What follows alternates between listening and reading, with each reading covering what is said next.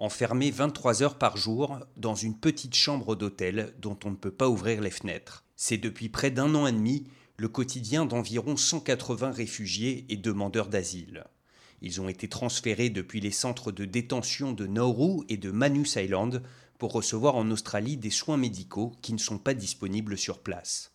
Une mesure rendue possible par l'adoption en février 2019 de la loi Medivac par le Parlement australien. Sauf que cette loi qui facilite les rapatriements sanitaires en Australie, Scott Morrison et la coalition au pouvoir n'en voulaient pas. Ils y voyaient l'ouverture d'une brèche dans la politique de protection des frontières australiennes, l'une des plus sévères au monde. Mais à cette époque, en février 2019, la coalition n'est plus majoritaire au Parlement.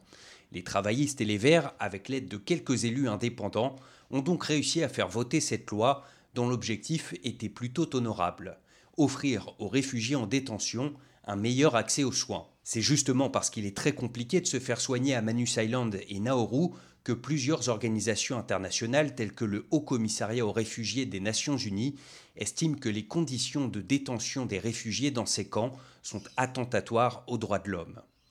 Mais quelques mois seulement après sa réélection surprise, Scott Morrison a fait abroger cette loi. Sauf qu'entre-temps, donc, un peu plus de 180 réfugiés étaient arrivés en Australie et la majorité d'entre eux n'ont jamais reçu les soins dont ils avaient besoin. Plus grave encore, ils sont depuis maintenant plus d'un an enfermés dans ce que l'administration australienne appelle des lieux de détention alternatifs. Il s'agit en fait d'hôtels 115 réfugiés se trouvent ainsi dans un établissement du centre de Brisbane et 65 autres ont été placés à l'hôtel Mantra qui se trouve au nord de Melbourne. Malgré le confort apparent, les conditions de vie y sont plus dures encore qu'à Nauru ou en Papouasie-Nouvelle-Guinée. C'est ce que nous explique Moz, un réfugié kurde venu d'Iran. Après avoir passé six ans en détention à Manus, il est enfermé depuis plus d'un an dans cet hôtel de Melbourne. Here is like a luxury torture. C'est une forme de torture de luxe. On a un frigo, un four, une télé. À Manus, on n'avait rien de tout ça, mais au moins on pouvait aller à la plage une fois par semaine, par exemple, et accès à certaines activités à l'intérieur du camp.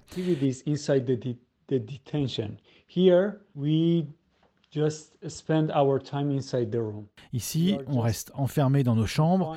Nous sommes confinés à l'intérieur d'une cage et notre santé mentale se détériore de jour en jour. Car au-delà de l'enfermement, Mose et les autres réfugiés doivent aussi composer avec les mesures très strictes appliquées par les agents de sécurité qui les surveillent. ABF rules is very strict. Les règles de la police aux frontières sont très strictes. Par exemple, ils rentrent dans la chambre plusieurs fois par jour pour différentes raisons. Et si je veux aller voir un ami dans sa chambre, il me fouille. Je trouve ça dégradant. Dans ces conditions, Moz a du mal à garder le moral. Souffrant de stress post-traumatique, il n'a jamais reçu les soins qui expliquent son transfert à Melbourne. Au contraire, il pense que cette nouvelle forme de détention aggrave son état de santé. Chaque instant passé ici est une torture. À l'extérieur, les gens pensent que cet endroit est un hôtel 4 étoiles, mais en fait, c'est un centre de torture. À l'extérieur de cet hôtel, Chris Breen, qui fait partie du Refugee Action Collective, est du même avis. Il voit dans ces hôtels un instrument de torture psychologique. Les gens compatissent pour ceux qui reviennent de l'étranger et qui doivent se mettre en quarantaine pendant deux semaines. Eux sont en quarantaine illimitée depuis maintenant 70 semaines, un an et quatre mois. Avant quoi, ils étaient détenus depuis six ans à Nauru et en Papouasie-Nouvelle-Guinée, et dans des conditions qui ont été conçues pour les casser moralement et les pousser à retourner à affronter les dangers qu'ils ont fuis.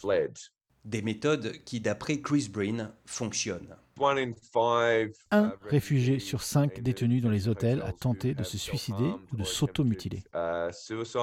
Les militants réclamant la liberté pour les réfugiés ne sont pas les seuls à dénoncer leurs conditions de détention. C'est également le cas de la Commission australienne des droits de l'homme. Dans un rapport paru début décembre, elle estime que la détention dans des hôtels est inappropriée et qu'elle ne devrait être utilisée, je cite, qu'en dernier recours pour des périodes très courtes. Pour ce qui est de l'hôtel Mantra, le groupe français Accor, qui en est le propriétaire, nous a confirmé que le contrat en cours se termine le 31 décembre et qu'il ne sera pas renouvelé. Dans l'intervalle, le groupe Accor aurait, d'après la presse australienne, étaient payés 40 000 dollars par semaine pour loger ces réfugiés, ce qui représente sur 75 semaines au total environ 3 millions de dollars. Le ministère australien de l'Intérieur que nous avons contacté n'a pas précisé ce qu'il adviendrait des réfugiés passé cette date. Il n'est en revanche absolument pas question de remettre en cause cette politique de détention des réfugiés que l'organisation Human Rights Watch qualifie d'arbitraire et d'illégitime. Au contraire, cette politique a depuis fait des petits, c'est ce que déplore Chris Breen. La politique australienne sur les réfugiés est très dangereuse. Et malheureusement, on a pu voir qu'elle a été imitée par certains pays européens, comme par exemple le fait de repousser les bateaux en mer, qui met des vies en danger, a été repris en Méditerranée, où certains refusent même de secourir les réfugiés. L'idée également de mettre les réfugiés hors de vue. L'Union européenne a financé des camps de réfugiés en Libye pour empêcher des gens de partir. Ne copiez pas l'Australie, vous pouvez mieux faire. Uh, Depuis la sortie du confinement à Melbourne, Chris Breen et d'autres militants manifestent tous les jours leur soutien aux réfugiés sous les fenêtres de l'hôtel où ils sont enfermés. C'est la raison pour laquelle Moz, malgré huit années passées en détention dans des conditions très difficiles, n'a pas renoncé à l'idée de vivre en Australie. Yes, I want to live in Australia. Oui, je veux vivre en, Australie car il y a des gens formidables. Depuis sept ans, j'ai été en contact avec beaucoup de gens, des gens très gentils, qui sont de bons amis maintenant. Du coup, je ne me sens pas seul quand je parle avec eux. Ils sont comme ma famille et je les remercie de m'aider à rester en vie et à me battre pour ma liberté.